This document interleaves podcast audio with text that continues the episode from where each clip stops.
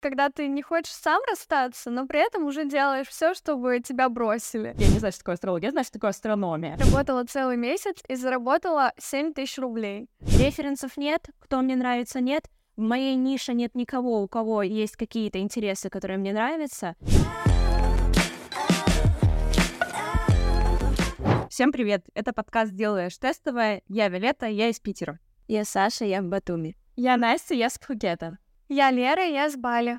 Четыре девушка-фрилансера из четырех разных стран э, на практике прокачивают свои блоги и рассуждают о, об ошибках и болях фрилансеров от э, поиска клиентов, продвижения и масштабирования.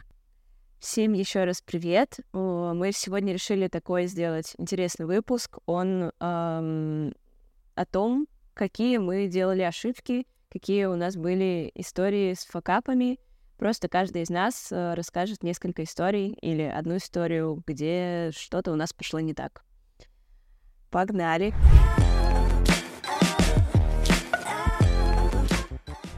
В э, июне 2022 года, ровно год назад, получается, а, я еще работала копирайтером, и я поняла, что в целом, ну, как бы готова переходить плавненько в SMM сферу. А, и тогда я э, опубликовала э, сообщение о себе, продающее в одном из чатов. Если честно, уже сейчас не помню, в каком чате. Э, меньше чем за сутки, короче, ответила девушка одна, э, написала, что хотела бы со мной обсудить э, продвижение ее аккаунта и ведение ее аккаунта. Я прям помню, что я очень откладывала долго, я ей не отвечала. Э, там, ну, короче, час-два я ей точно не отвечала. Я там долго не отвечала, часа два. Просто фрилансеры, которые пропадают на неделю. Так, кстати. В итоге я выслала ей портфолио, я помню, что я очень сильно волновалась, потому что я его тогда не переделала под SMM, я ей выслала копирайтерское портфолио. В итоге мы договариваемся сразу на ведение, и, э, собственно, она хотела, чтобы я вела личный блог. Ну, у нее личный блог, она хотела развиваться как э, блогер, именно не как эксперт, это важно. Э, и на тот момент она э, собиралась продавать БАДы, по-моему, или еще что-то такое. И это был тот случай, когда человек мне на самом деле изначально не подходил, и я закрыла глаза на красные флажочки. А, потому что а, тоже для контекста, я э, вот это вот согласование работы с ней и созвон с ней э, случился меньше, чем через 24 часа после того, как она, э, после того, как я приняла решение о том, что я буду работать именно в SMM направлении. То есть, по факту, у меня не было ни кейсов, ничего, и я приняла решение, а мне просто сразу откликнулся человек, и сразу согласился со мной работать, ну, за сотрудничество сразу согласился. И для меня это было вау. Первые полтора месяца мы работали нормально, все было хорошо, а, потом я стала понимать, что у нас не затык большой в том, что она, а, ну, с ее стороны, в том, что она, по сути, не готова вести блог. То есть у нее нету привычки вести блог, и с ней нужно именно этим заниматься. То есть нужно а, знаете, как подталкивать постоянно, что нужно выложить сторис, вот мне нужно, чтобы ты списал вот это, вот это, вот это. То есть именно не когда вы просто присылаете техническое задание и говорите, надо сделать вот это, вот это, человек говорит, ок, и делает. Нет. А на тот момент я тоже не понимала, что это плохо, игнорировала это, но при этом на моей работе это начало сказываться в первую очередь на моей мотивации. И, собственно, в чем был мой факап? Факап был в том, что я после... продолжила работать с ней следующие полтора месяца, и это был ад. В итоге Uh, я уже начинаю отправлять ей какие-то ТЗ, она мне делает это как-то тяп-ляп, а, ну, не тяп-ляп, ладно, но не очень это как бы, знаете, э, не с полной отдачей она это делала, и я поняла, что я начинаю забивать. Ну, то есть я, она мне присылает что-то, а я там, ну, откровенно могу там выложить это через сильно какое-то время позже. Там не через месяц, конечно, но типа через два дня я выкладываю какие-то видосики с ней или еще что-то такое. А, это, ну, плохо на самом деле, потому что у нас не была другая договоренность в работе, и в целом а, договоренность по занятости и так далее была совершенно другая.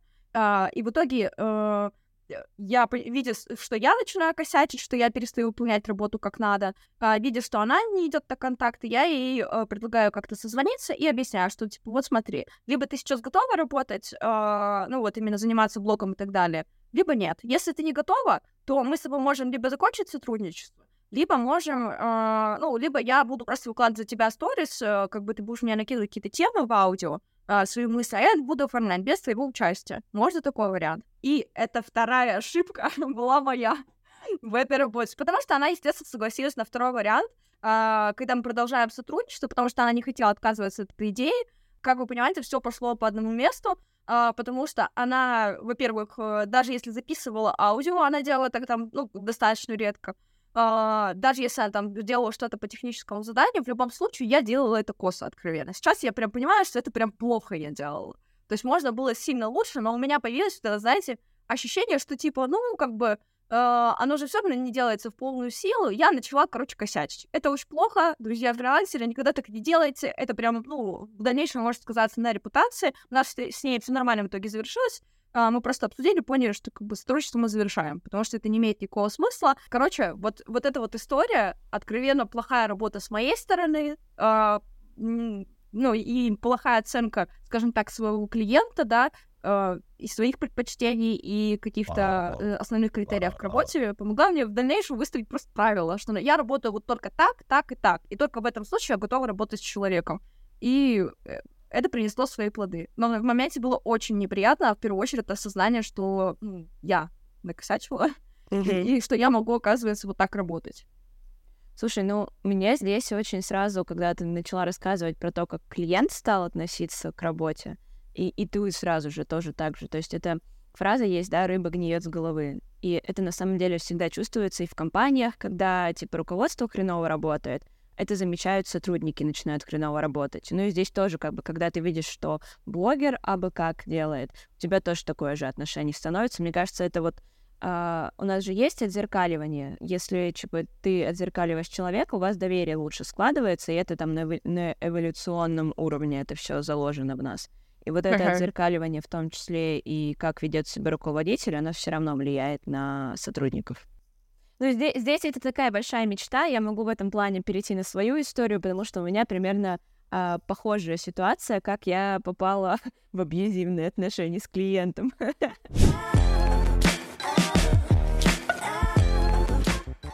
Я э, копирайтер, я работаю в офисе, но у меня там большая белая мечта уйти во фриланс. И я уже, ну, то есть я всегда интересовалась психологией, в какое-то время я вообще думала поступать на психолога, вот, и большая моя мечта, как копирайтер, работать с психологом. И вот я его ищу, и, и все не находится, я откликаюсь, несколько раз откликалась, и не доходила до сотрудничества. Ну, то есть вот прям большая уже мечта становится, я полгода хочу работать с психологом. И тут в, одно, в один из э, чатов как раз закидывают, типа, девушки, девушка-психолог ищет себе помощницу. Там даже, типа, не только а, копирайтер ей был нужен, а как раз больше даже такой личный ассистент, помощница на запуск. И, короче, я в итоге с этой э, экспертом, я с ней созваниваюсь, и она такая, типа, жесткая, что а, мне нужны люди, которые работают, мне не нужна, э, чтобы вы перекладывали ответственность на других, вот, типа, взяли, сделали. Ну, короче, прям такая, типа, жесткая и организованная, как мне показалось на самом начале. Вот, и мне прям это откликнулось, понравилось, и, опять же, она психолог, прям белая мечта, как я хочу попасть, э, работать в эту сферу. Вот. Ты, наверное, думала, что психологи психологически проработанные, и, типа, у них нет с ними проблем в работе. Да, вот это тоже. Нет, никогда, нет. Мне всегда люди говорят, типа, это ж психолог, или, типа, твоя же подружка психолог, она же должна быть идеальной. Нет, это неправда. Не, ну все люди не идеальны, но просто как бы когда ты идешь с психологом а, работать, и плюс ко всему, когда вот на первом созвании прям реально а, супер четко проговаривает условия, что вот она «я хочу», и она вот прям по пунктам перечислила, что она хочет от человека, и это было адек... были адекватные требования, которые мне с моей организованностью тоже очень сильно подходили. Вот. А, и, в общем, да, и потом мы договариваемся, что, ну, там, она подумает, у нее еще одно собеседование, я там тоже посмотрю ее соцсети, насколько мне откликается. И тема в том, что я не нахожу в ее соцсетях, а я, блин, дотошно посмотрела. Ничего, что меня смущает. То есть у нее, типа, симпатичный профиль, полмиллиона подписчиков, а, мысли, которые она именно в блоге говорит, мне откликаются. В шапке профиля тоже ничего такого нет, чтобы меня смутило. То есть, ну, я дотошно его посмотрела, ничего не смущает первые красные флажочки начались с того, что нам нужно было сделать сайт, и нужно было сделать, э, ну, собственно, какой-то, типа, основную разработку, как будет выглядеть этот workbook. И началось. Должно быть классно, должно быть дерзко так, как я разговариваю, должно быть мега интересно, но при этом супер просто. Референсов нет, кто мне нравится нет, в моей нише нет никого, у кого есть какие-то интересы, которые мне нравятся, я ни хрена не знаю, но сделайте сочно, чтобы мне понравилось. Мы делаем несколько вариантов сайта с дизайнером, и у нее начинается, типа, девочки, вы не понимаете, что вы делаете некрасиво? Вы вообще видите, что это говно какое-то? И вот, вот, вот в таком вот стиле э, дизайнер тоже как бы с таким отношением немного прихреневает. Мне кажется, самый дурацкий тип клиента, который говорит, мне не нравится, ты спрашиваешь, а как тебе нравится? Он такой, я вот не знаю вообще, но твое не нравится. И это повторяется типа несколько раз. А я в этом плане это как раз вот то, что тот вывод, который я сделала а, после этого сотрудничества, я не буду работать с людьми, которые не знают, что хотят. Мне нужны, чтобы человек хотя бы чуть-чуть поискал и хотя бы какие-то определенные вещи сказал, что ему нравится. Потому что вот это вот с нуля сделайте, впечатлите меня, это не очень кл- классная идея. В моем случае дальше просто начинается реально типа манипулирование и абьюз, потому что девочка начинает говорить, что мы все делаем плохо. А, я сначала, ну то есть мо- моя задача была, она надиктовывает аудио, мне нужно было просто расшифровывать, и мы договаривались только на расшифровку. В какой-то момент я уже пишу текст сайта, и опять же, типа, это же психолог, я так хотела психологом работать, а, я за это не прошу денег дополнительных. Ну, то есть у нас как? А, мы договариваемся, что я все, что я делаю, я записываю заметку, и по окончанию работы она, э, мы, типа, это все оценим и сделаем. И в целом, опять же, как бы, так как я в команде работала с людьми, которые с ней работают, она всегда нормально платила. И в какой-то момент посередине этих аудио я начинаю слышать полный трэш, потому что этот человек верит в, то, что я не верю, а, причем очень сильно. И этого вообще не было в ее инстаграме. То есть там начинается в энергия минералов, а, прошлой жизни, внутренняя какая-то... Этот, блин, сейчас я скринила, сейчас я скажу, я это открою. А, микропсихотерапия — это когда ты вспоминаешь, о чем ты думал, когда ты был в утробе матери. Извините, мне очень тяжело, мне очень хочется материться. А, и ченнелинг. Ченнелинг — это организация устро- устойчивого канала связи между человеком, контрактором и а, представителем высшего разума. Ну, в общем, короче, я просто такая, как меня туда занесло. Но при этом дальше у меня начинается вот эта вот а, вечная а, борьба моих того, что я всегда выполняю, что я пообещала, да, и я пообещала этому человеку, что запуск мы сделаем. И, типа, я не могу это продавать. Но в какой-то момент я договариваюсь и с собой, потому что в какой-то, ну, я понимаю, что я продажами заниматься не буду. Типа, я сделаю организованную, организационную часть и попрощаюсь с этим. Поэтому я соглашаюсь, и в конце концов там, типа, был супер быстрый запуск, оставалось 9 дней до продаж, и я такая, типа, ладно, 9 дней я доведу, а, и мы попрощаемся. Ну и все, и дальше начинается полный трэш, когда я должна быть на связи 24 на 7, когда она мне пишет в 11 вечера, что нужно что-то срочно сделать, когда э, там еще подключается в итоге редактор э, в это все, и она редактора полностью загнобила, сказав, что она вообще ничего не умеет делать, а я привела сама. Это я ее привела, я нашла, так сказать, извне человека. А, и она просто такая, типа, как вы пишете, это все дикие штампы, вот. В итоге она просит вернуть предоплату с редактора, и такая, я сама буду редактором. Я, а, я читала все, что напишет, и мне хотелось повеситься — а, вот просто ужасные тексты со штампами, вот прям ужасными. А, при этом куча канцелярита, и она говорит, что это она, блин, клево пишет. Я уже такая, так, ладно, моя задача просто сделать команду, согласовать, чтобы все это работало и уехать. И дальше там тоже были еще истории о том, что а, а, типа в какой-то вечер типа пятница, вечер, мы сделали все, что сделали, все, до свидания, а, мы, ну, типа, я пошла тусить.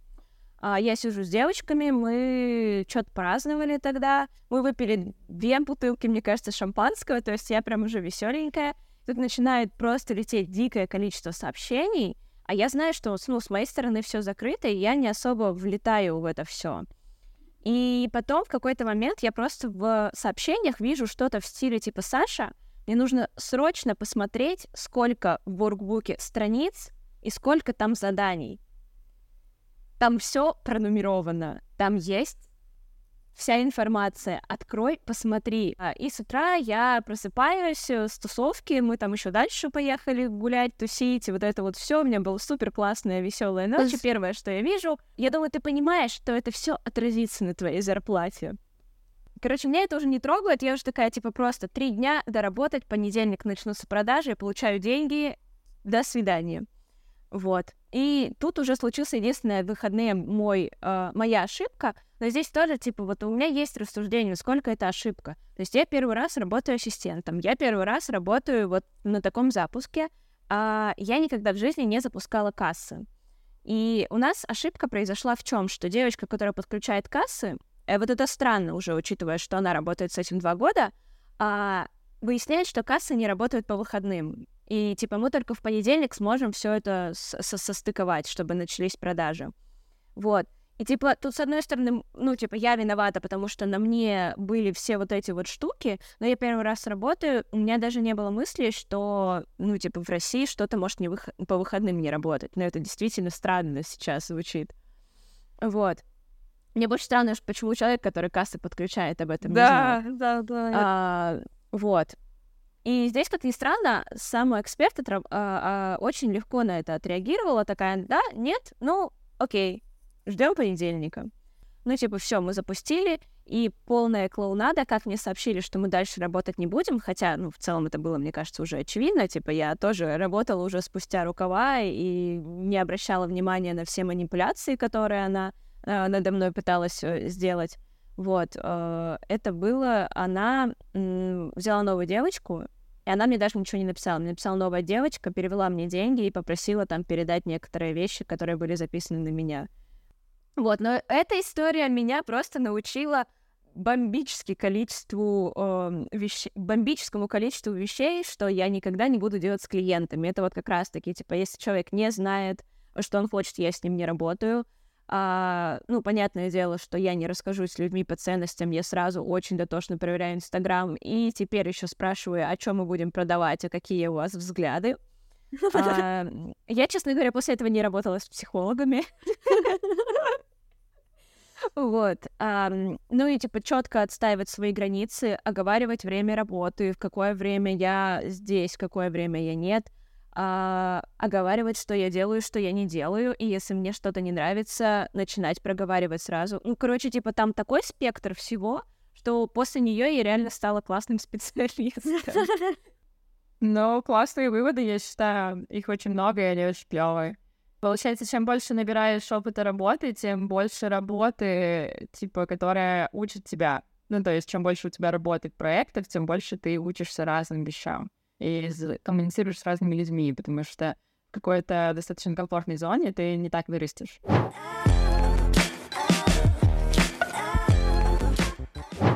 Кажется, что любой фрилансер в начале пути сталкивается с такими токсичными где-то клиентами, и хорошо, что мы можем это отследить и уйти от этого и не продолжать сотрудничество. Наверное, расскажу свою историю. У меня в целом тоже похожая ситуация, да, забавно, как мы не сговариваясь, но примерно в похожей тематике все рассказываем. Первый кейс. Я работала в найме и решила стать продюсером. Нашла девочку в Инстаграме, начала с ней работать, и в тот момент я уже уволилась, то есть, по сути, работа с ней была единственным источником заработка. Вот, и я первый раз в жизни работала продюсером, в голове представила, как это должно быть. Я занималась у нее буквально всем на протяжении месяца. А, контент для сторис, контент для постов, писала сценарии Reels, а, отправляла рассылки даже, чтобы назначать ей бесплатные созвоны, там договаривалась с учениками, собирала отзывы, короче, вообще все. И я работала за процент. Вот, и так как у меня процент был, по-моему, около 20 или 30, но в конце этого месяца рабочего мы сделали буквально там одну-две продажи, и в итоге, прикиньте, я работала целый месяц и заработала 7 тысяч рублей. Хотя я была просто контент-мейкером с ног до головы.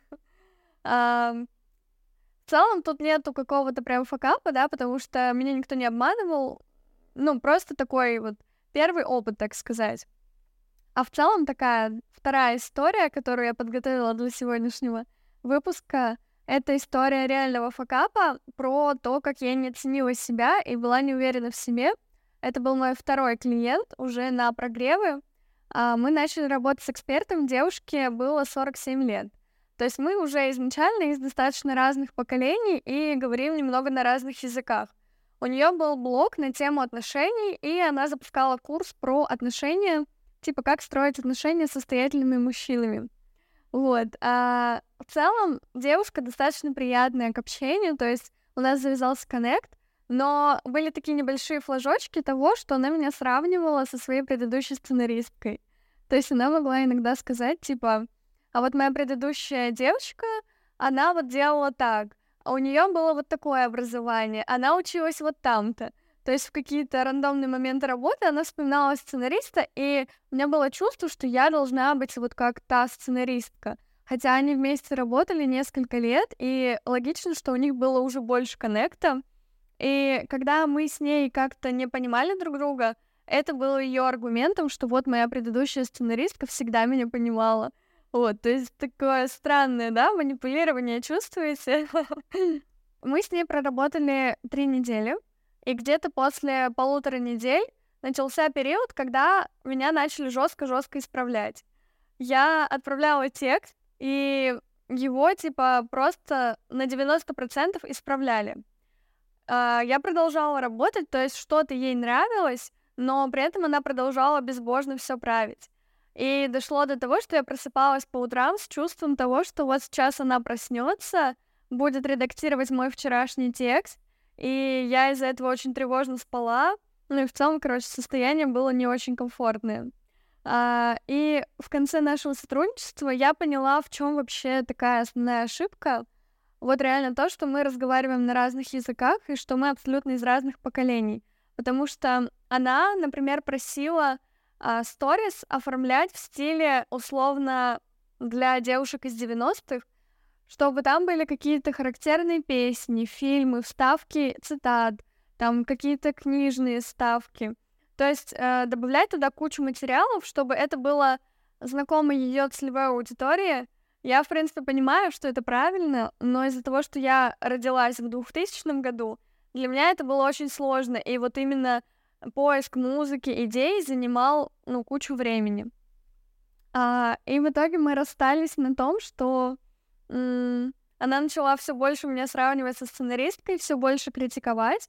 А, так как были постоянные правки текстов, она начинала учить меня, как писать сценарии, но при этом, знаете, эти были поучения не в духе «сделай вот раз, два, три», а просто типа условно ты все делаешь не так, мне не нравится, нужно писать так, чтобы людям хотелось купить. Ну, то есть супер какие-то общие фразы, и это мы все и так понимаем мы расстались на моменте того, когда э, она такая, Лера, о чем мы будем говорить завтра? И я, знаете, уже максимально, вот когда ты не хочешь сам расстаться, но при этом уже делаешь все, чтобы тебя бросили. Типа, чтобы решение принял не ты. вот. И я просто уже как такая лентяйка начала себя вести немножко, типа, я не знаю, о чем мы будем завтра говорить, что вот у вас в жизни происходит. И она такая, Лера, ну ты чувствуешь, что у тебя уже меньше идей, что ты уже, типа, менее энтузиа... У тебя меньше энтузиазма? Я говорю, да. И она сама, собственно, предложила расстаться.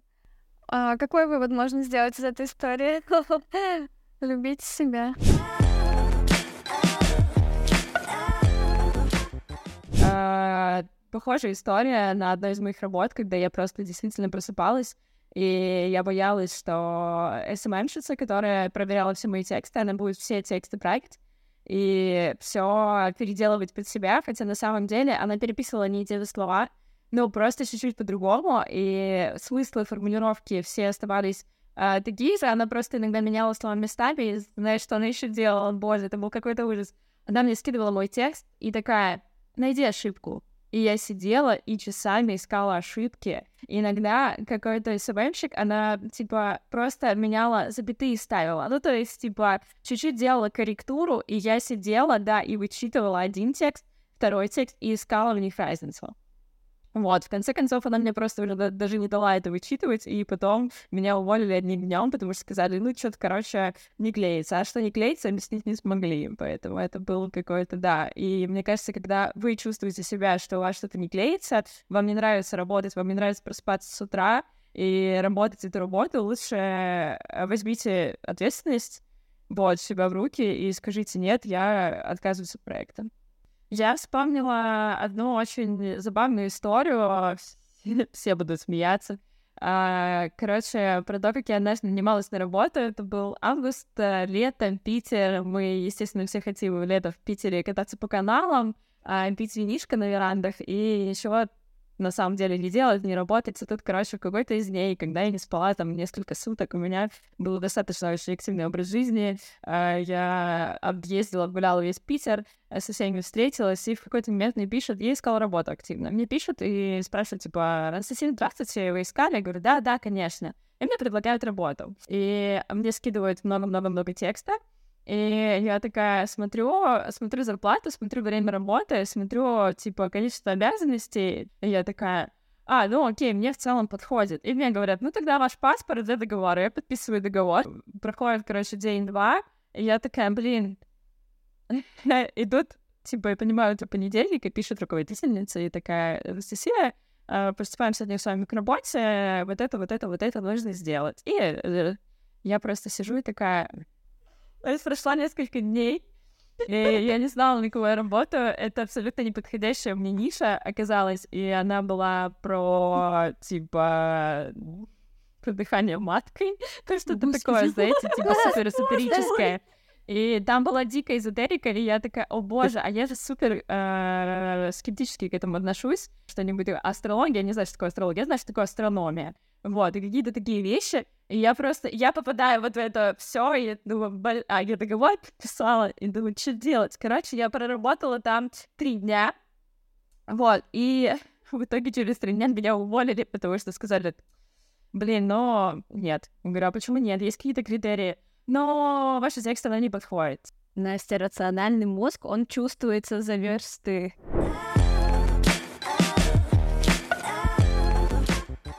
Ну вот что, давайте подводить итоги.